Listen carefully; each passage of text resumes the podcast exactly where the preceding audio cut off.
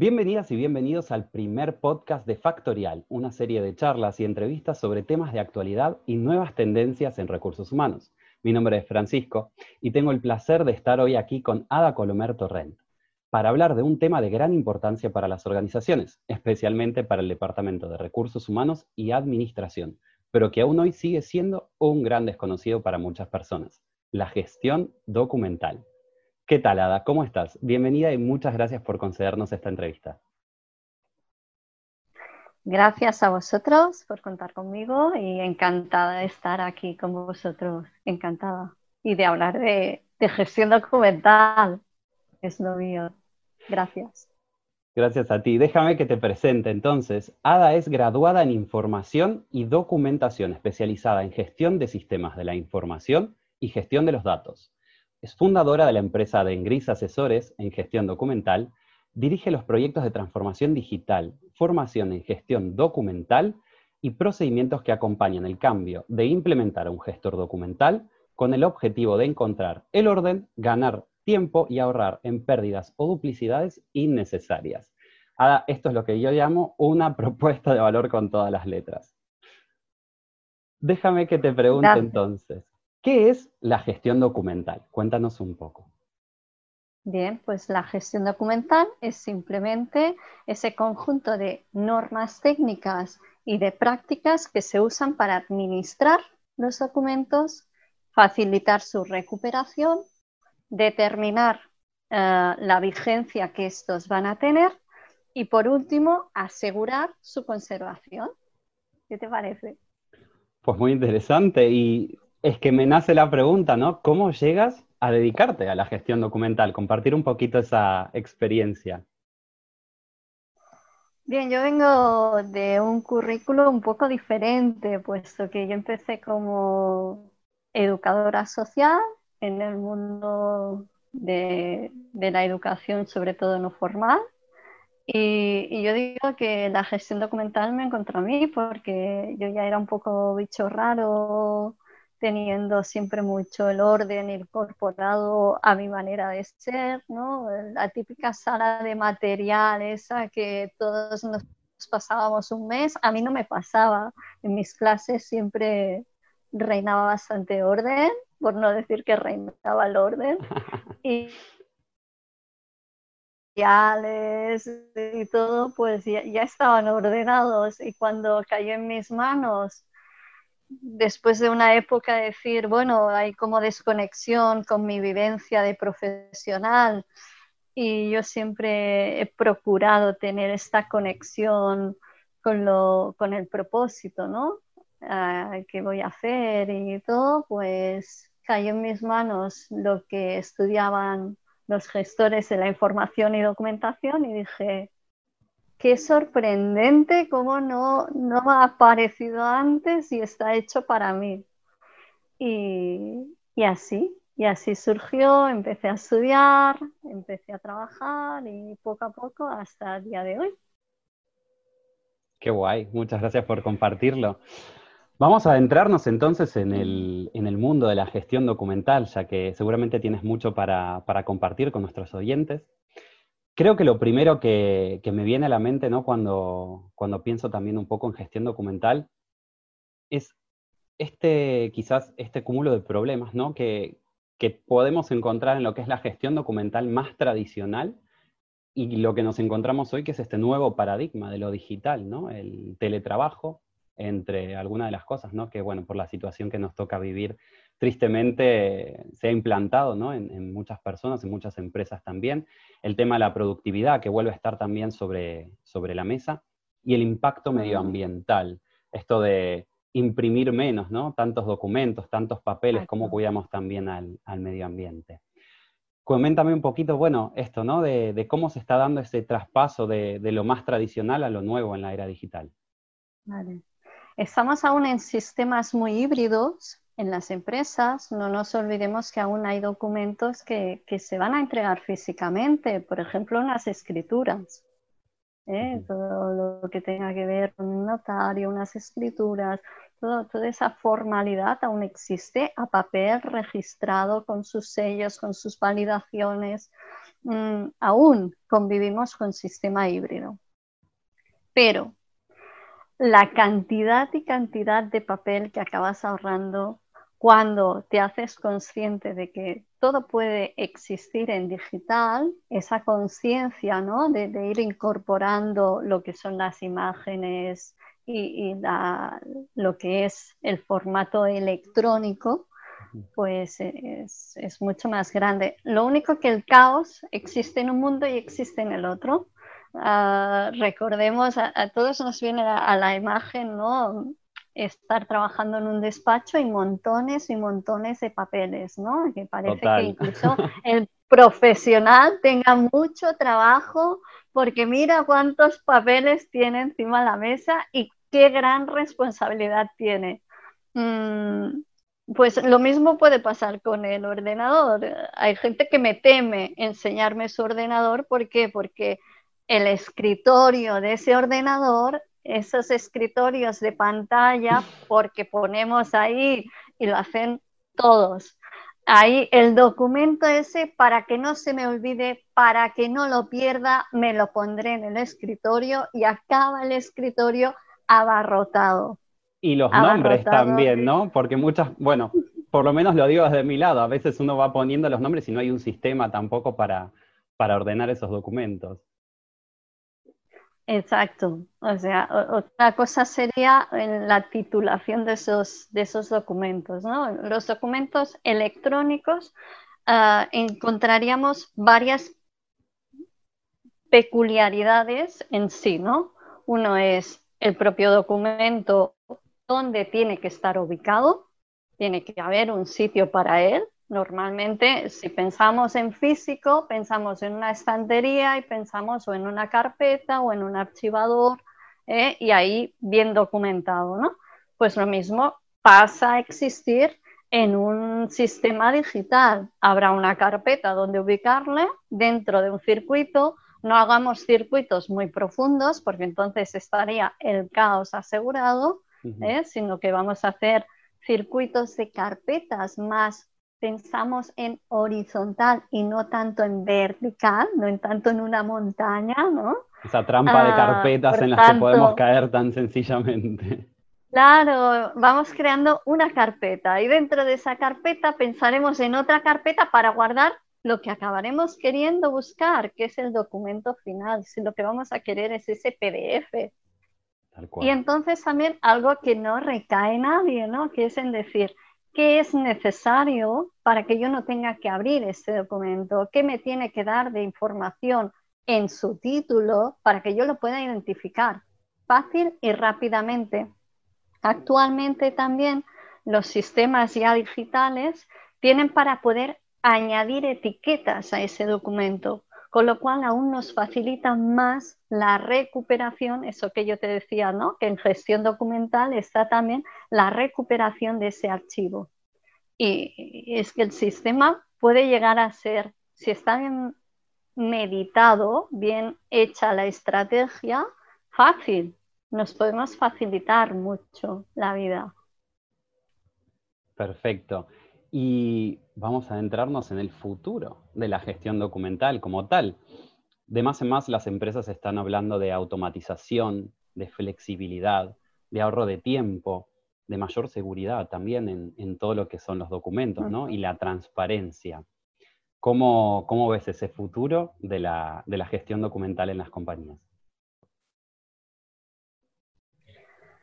La verdad es que se está trabajando cada vez mejor en herramientas. Las herramientas realmente acaban ofreciendo sistemas muy seguros, sistemas muy transparentes porque incluso pueden garantizar que no todo el personal tenga acceso a ellos, sino solo aquel que tiene que tener acceso. Pueden también encriptar datos, lo cual aún le da un plus de seguridad. Automatización en automatización, pensemos que también cada vez se facilita más no solo la integración entre, por ejemplo, una página web y un CRM, sino también en cómo facilita el trabajo, ¿no? En lugar de yo ir poniendo el nombre, el correo, esos datos que van a estar replicadísimos en diferentes entornos en una misma empresa, se acaban replicando y automatizando en las mismas herramientas que acaban, por decirlo de alguna manera sencilla, ah, replicando esos datos ah, a modo como copy-paste, ¿no? Como un copiar-pegar en todo el sistema, ¿no? Para que no tengamos que entrarlos y pueda haber incluso un error en, en el picaje, errores a veces muy humanos, ¿no? Y cada vez más en automatización se facilita la propia herramienta que está bien integrada. Tal cual, eso creo que es algo súper importante, ¿no? Tener en cuenta que todo lo que es ingresado manualmente, datos que, bueno, somos humanos, nos podemos equivocar, ¿no? Sobre todo con información tan sensible, pues, pues sí que es a veces, ¿no? Todo un tema dentro de las organizaciones.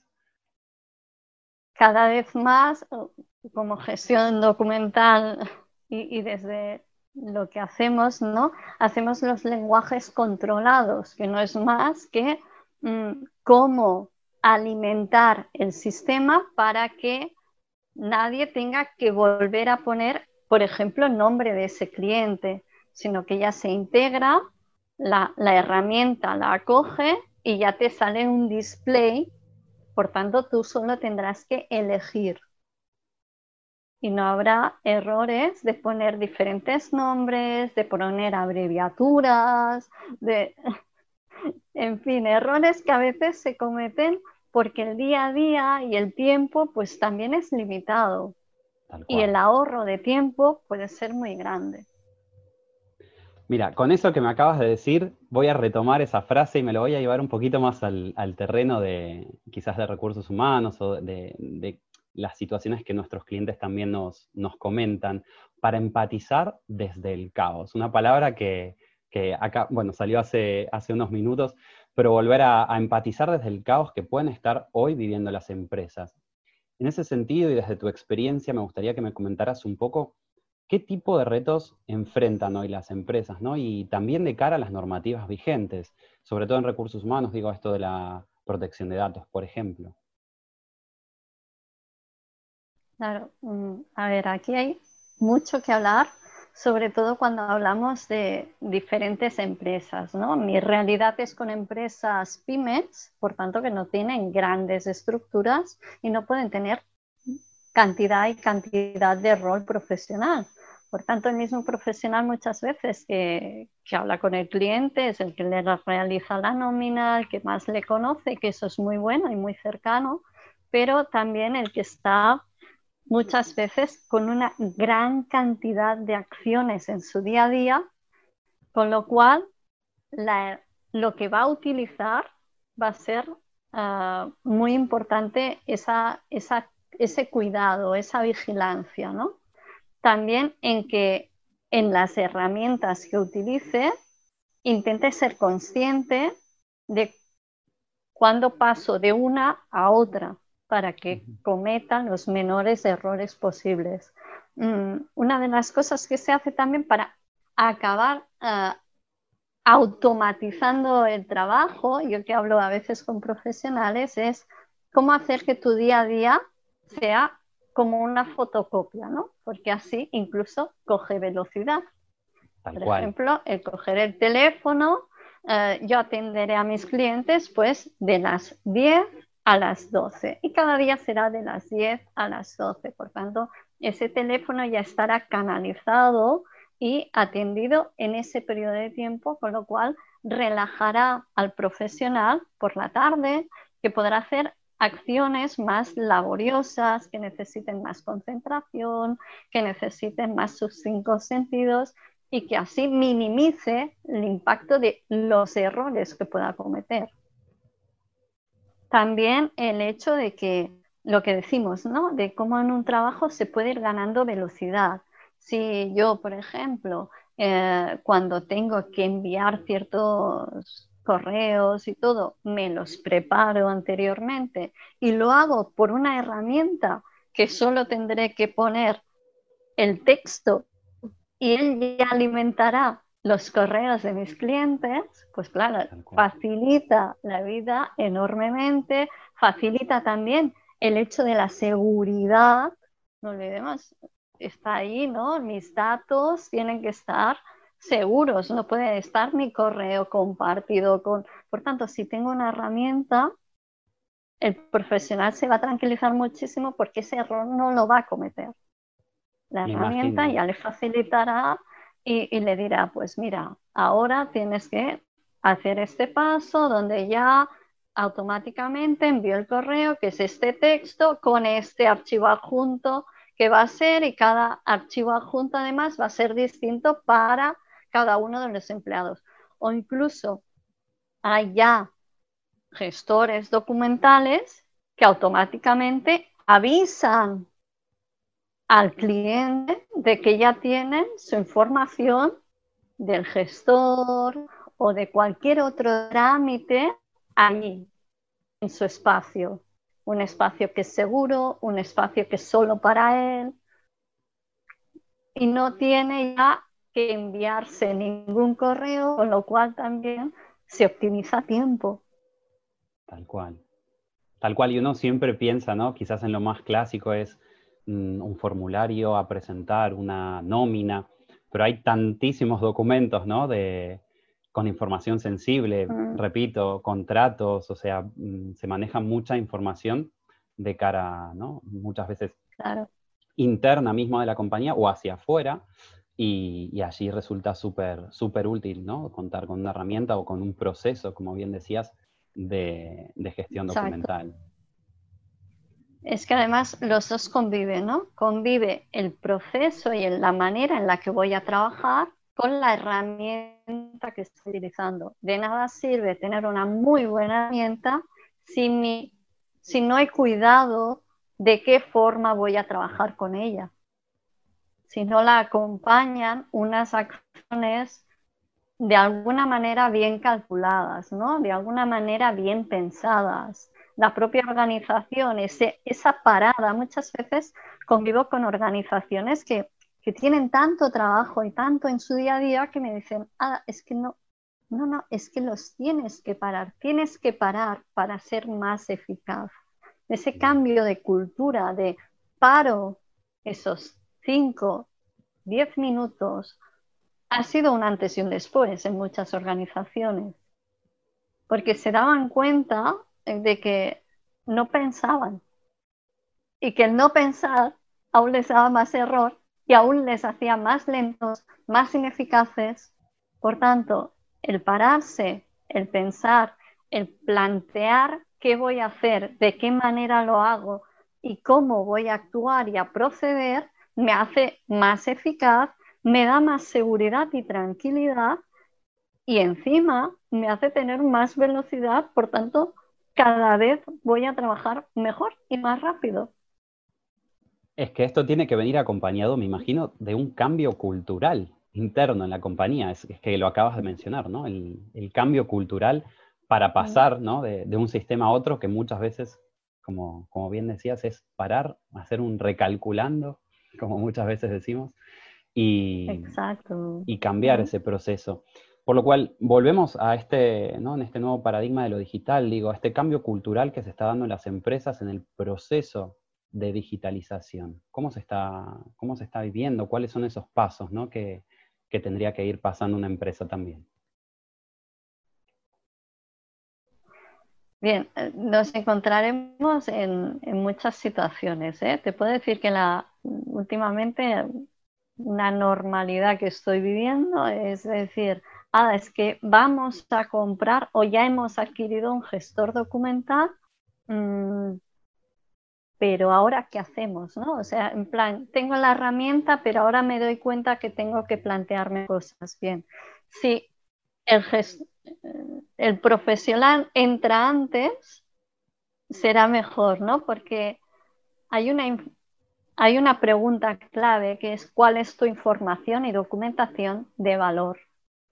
¿Dónde tiene que estar? Pero sobre todo, ¿de dónde proviene esta información y esta documentación que va a tener valor? Hay sistemas que, ya lo tienen clarísimo. Y tú simplemente como profesional validarás que la empresa pues ha hecho una buena reflexión, ha hecho un buen planteamiento, ¿no? Pero hay otras veces que dices, bueno, es que si hubiéramos empezado un poco antes, ¿no? Mm, porque también puede haber caos. Encima de tener la herramienta, tengo añadido un, nuevo caos. pues estoy otra vez con las mismas. Y dices, no, no estás otra vez con las mismas. Es que el planteamiento no lo has hecho adecuadamente. Si lo haces adecuadamente, pues todo va a coexistir mucho mejor. Cuando entra un profesional en gestión documental, hará esto, ¿no? Detectar cuál es la información y documentación de valor para esa organización y qué sistema va a ser el que más se va a adecuar y que más va a garantizar un buen servicio tanto al cliente como un buen servicio incluso interno, ¿no? Porque es el profesional que atiende al cliente muchas veces y duda ese documento que tiene que enviar con inmediatez por una inspección o que tiene que enviar con inmediatez, pues porque el cliente se lo reclama y ya está. O sea, no hay más, ¿no? Por la propia atención, ¿no? De, la prestación de servicio. Mm, cuando se ha detectado todo eso, también está en que conviven muchas veces tráfico de información. Muchas veces pedimos a un cliente que se da de alta una primera información que no volveremos a pedir en la vida. Qué bueno que esté bien registrado y que sepa dónde tenga dónde tiene que estar esa información. Esté bien informada, bien recogida y ya está. ¿Cuántas veces en una empresa mm, puede acabar existiendo unos documentos que van de mesa en mesa, de lugar en lugar, ¿no? Eh, porque está como nuevo cliente aquí y aquí y aquí y dices, bueno, tal vez con un solo procedimiento y que lo hagamos una sola vez, ya estará. Descubrir eso ahorra tiempo, ahorra documentos, porque muchas veces no se tienen ni que fotocopiar esos documentos, solo con escanearlos, registrarlos y guardarlos, ya está. ¿Cuántas veces eh, veníamos de, eh, clientes, ¿no? Venían de, un procedimiento en la que venía el cliente, te traía toda la información y documentación, se fotocopiaba, se hacía un expediente, porque claro, se daba de alta al cliente, que hasta sonaba como grandioso, ¿no? Eh, cuando puede ser que 5, 10 minutos registrar el cliente en la base de datos, guardar esa información de alta y, esa firma que hace de que acepta el contrato y el servicio y ya está. Y empezar a trabajar para juntos, ¿no? Ayudarle, que es lo importante, ¿no? Tal cual. Y recién decías una cosa que me pareció súper interesante, que es volver a poner el valor de la información sobre la mesa, me gustaría agregar un concepto que, tanto estamos escuchando, ¿no? El de infoxicación. El tener tanta mm, información dando vueltas también, ¿no? ¿Qué, qué opinión te merece? La, la, infoxicación en el profesional es muy grande porque, mm, imaginémonos, ¿no? Un contable. Contable que va a su lugar de trabajo. Habrá escuchado a lo mejor las noticias, porque estamos en un tiempo que nos importa estar al día, ¿no? Ya va con información en la nube, ¿qué digo yo, no? Abre el correo y empieza a descargar correos y correos y correos. Uh, yo hago un alto ahí a, todas las empresas a las que me acerco, que es diseña tu día. ¿Por qué? Porque si no diseñan el día, un correo puede llevarles una hora y distorsionar todo su día. Por tanto, diseña tu día. Diseña tu día, ¿qué quiere decir? Dedícate 10 minutos cuando llegues a tu mesa de despacho y a decir qué es las tres cosas más importantes que vas a tener hechas este día.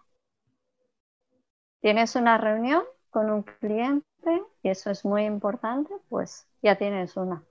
Te la preparas bien, tienes que coger un tiempo. Dos, tienes que responder correos que sean urgentes o administrarlos. ¿Cuánto más importante es administrar el correo que en sí responderlo? Tal cual. Porque muchas veces habrá despachos que, el profesional directo al que le lleva esa información no la podrá responder.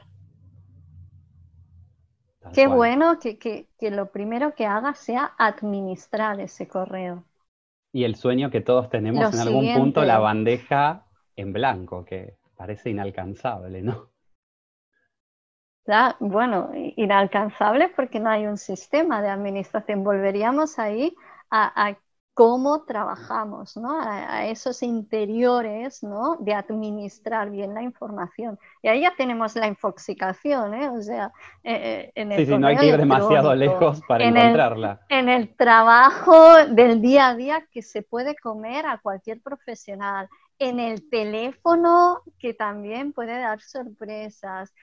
La atención a, a las personas en, en, la empresa de servicios e, es esa, es, eh, puede derivar en estoy colapsado y descuelgo el teléfono y a ese cliente que le he llamado 100 veces, ahora mismo no sé ni de qué me está hablando. Esto puede ocurrir, puede ocurrir. llaman estrés, llaman infoxicación, ¿no? Porque va muy relacionado también por ese colapso, ¿no? De decir, ya, ya, es que ya no cabe en mi cabeza más información. Entonces es muy importante el sabernos administrar también el trabajo en nuestro día a día para tener esa eficacia y eficiencia a la hora de administrar nuestro tiempo. Nuestro tiempo que tener mucha relación con la información con la información que vamos a dar, con ese conocimiento que vamos a dar, porque si el cliente se acerca a nosotros o incluso nuestros compañeros y profesionales, eh, es para compartir ese conocimiento, ¿no? para derivar eh, en muchas veces este tránsito de información que tenemos nosotros y ahora tiene el compañero y que el compañero también nos va a devolver. Fantástico. Ada, tengo un concepto que me viene dando vueltas en la cabeza desde, desde aquel día que, mm. bueno, que decidimos eh, hacer este, este, encuentro, y es el del inmigrante digital. Em, mm. Evidentemente me toca también empatizar desde el lado de recursos humanos, eh, de decir, mm, mira, recibo un montón de currículums, hay empresas que aún siguen gestionando sus procesos con Excel, si todo se vuelve un poco caótico.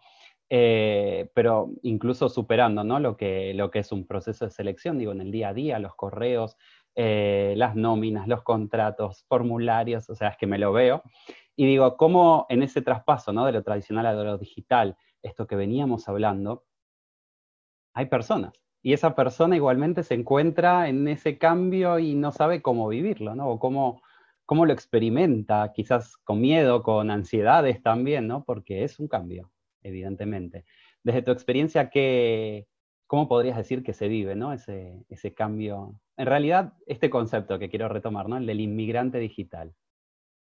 Bueno, el inmigrante digital, yo también soy inmigrante digital, soy nacida en 1973, por tanto, en mi época no había ni iPhone, ni, ni ni, el ordenador portátil, ni las herramientas tecnológicas que ahora nos han abierto el mundo, ¿no? Pero hablamos de, una profundidad muy grande, porque hay profesionales realmente con un alto conocimiento, con años de experiencia, pero que la, el cambio que han tenido que hacer y la transformación hacia hacer las nóminas, hacia hacer los contratos y que todo esté en digital, pues son los que más resistencia van a tener a no imprimir. Ok. más se van a coger al papel. Primera cosa que, ponemos atención, ¿no?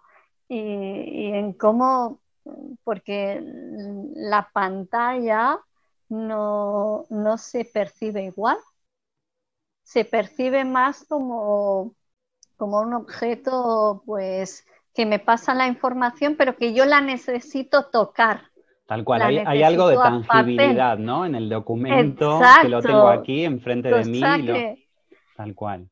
Sí, cosa que, un auditor tecnológico ¿no? y, y, digital les diría, no, no, lo digital existe y es totalmente válido. Si usted recibe un correo electrónico, eso ya le, tiene una validez.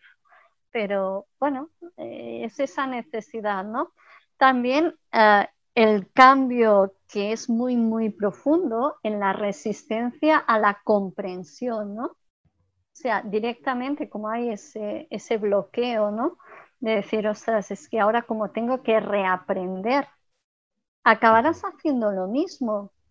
Si, si lo que hacías era una contabilidad, si es que hasta va a ser más fácil, si hasta los, los números de la contabilidad, los primeros van a estar ya incorporados y solo tendrás que diseñar. Pero, claro, es un cambio muy profundo para el profesional. Y eso lo tenemos que, acompañar y tener en cuenta todos aquellos que, somos asesores, consultores, estamos ayudando a esa transformación digital, ¿no? En estas resistencias al cambio, ¿qué pasa? Que, que la empresa va evolucionando y dice, no, no, a partir de ahora la información se le pone aquí al cliente. A veces son súper bruscos. Es como todo el mundo, ¿no? Es como todo el mundo y, qué bien que, muchas veces hay una automatización por detrás, hay un sistema algorítmico y un motor digital que cuando yo estoy en la administración acabo de presentar, pues ya me dice, ya está publicado en tu gestor documental. Te puedo asegurar que les cambia la cara.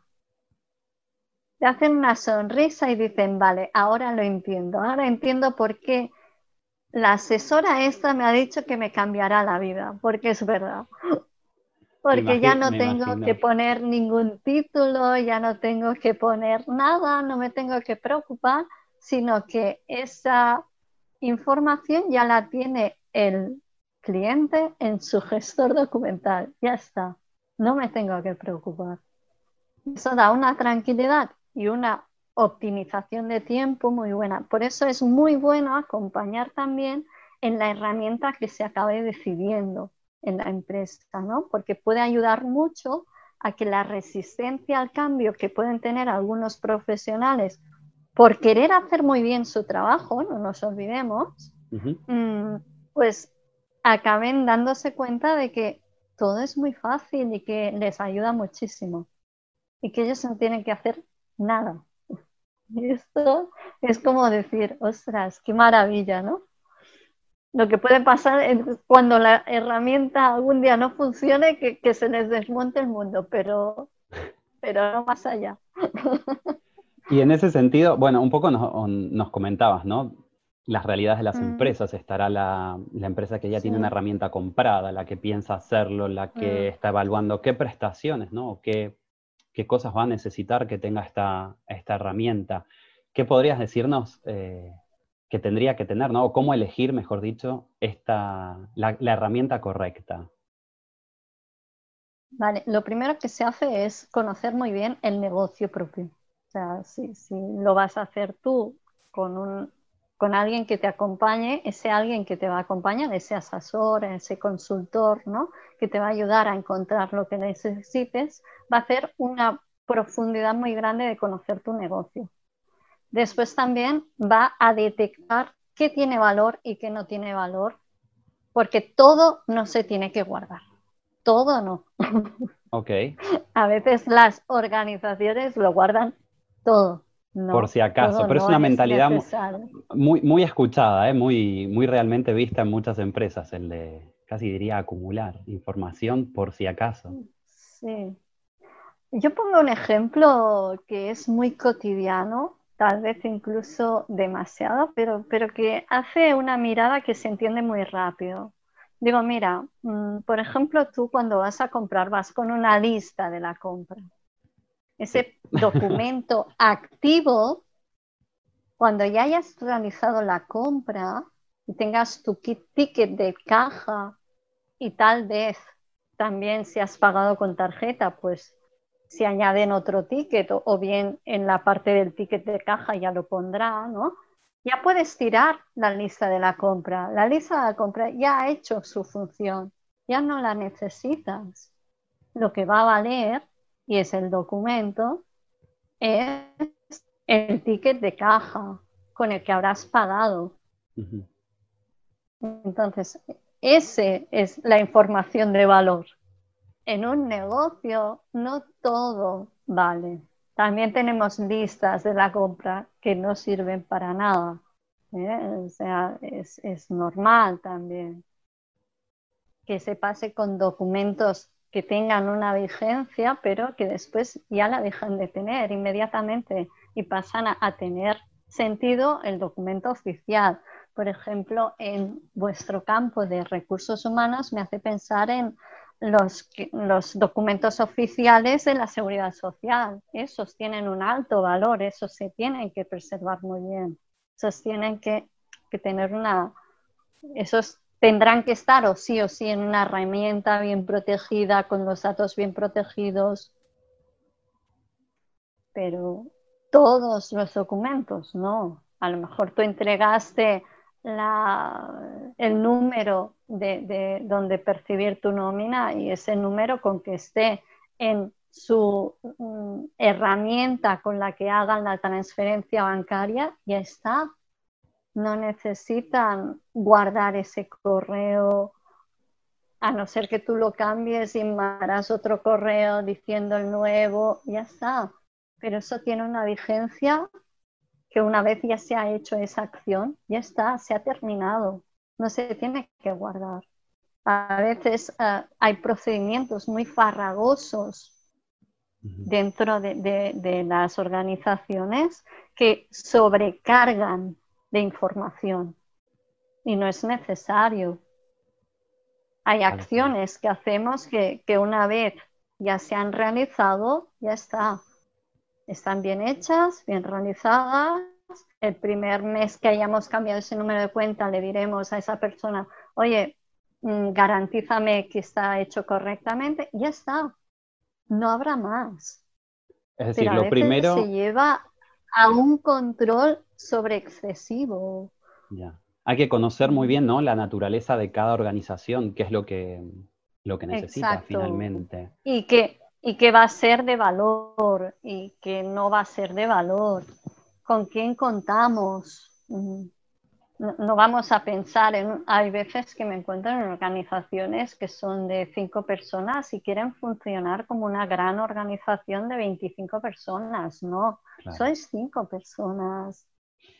Y seguro que las, las personas que estáis trabajáis altamente bien y, lo que buscará además ese tipo de cliente ya será esa proximidad, ya será esa cercanía que le da un lugar que solo contiene a cinco personas. No buscará un gran lugar donde hay 20, 30, 40 personas. Hay veces que, también hace falta que el negocio haga su propia mirada, ¿no? De decir, ¿qué, qué tengo? cómo lo tengo que tener en función de esto, de qué es lo que tengo y cuál es mi tipo de negocio. Y cuando das claridad a esto, das claridad a qué necesitas, información y documentación, cómo tiene que ser tratada, dónde tiene que ubicarse, cuál es la información importante sobre la que no es importante cuál es la mirada que tiene que hacer entonces también el profesional, ¿no? Porque clarifica mucho. De golpe, pues baja su nivel de, toxicidad a tanta información, ¿no? Tal cual. Mira, y con esto que, que, me comentas, sí que me gustaría pues aprovechar también para invitar a todas y todos nuestros oyentes a entrar en www.factorialhr.es donde podrán registrarse y probar nuestro software de recursos humanos que permite, entre otras cosas, gestionar de forma digital todos los documentos y todo lo relacionado también con equipos de trabajo. Para cerrar, Ada, me encantaría cederte la palabra para que puedas dejarnos algún consejo a, las empresas, a quien está migrando digitalmente, a quien se ha propuesto pasar de, lo tradicional, del papel, a tener un nuevo orden, unos nuevos procesos en gestión documental. Pues lo primero que les diría es mucha paciencia, mucho hacer un trabajo previo estratégico y de conocimiento y luego también ah, mucho optimismo porque hay cada vez mejores herramientas, vosotros sois una prueba y que, ayudan al cambio y a la transformación de manera que no es sufrida, sino que es ah, gran y da una gran eficacia a todo el sistema y puede acompañar muy bien a esa transformación, ¿no? Pero lo primero es eso, ¿no? El primero, pues un propio análisis de, de dónde se parte, ¿no? Y de qué negocio tenemos, somos, y de ahí pues ya vamos escalando las mejoras, ¿no? La el tipo de escalar las mejoras es algo que utilizo también muy a menudo, ¿no? Y que, hago que la gente piense más en una escalera que no en dar un gran salto, ¿no? Porque conviene pensar muchas veces que los pequeños cambios son realmente muy poderosos y pueden ayudarte muchísimo en un cambio que va a darte una mejor vida empresarial. Perfecto, con esto cerramos. Me encanta el consejo ¿no? del, cambio. Y Ada, agradecerte eh, por este encuentro, por tu tiempo. Muchísimas, muchísimas gracias. Gracias a vosotros. Y bueno, hasta aquí llegamos con la primera edición del podcast de Factorial y os esperamos en la próxima edición. Hasta la próxima.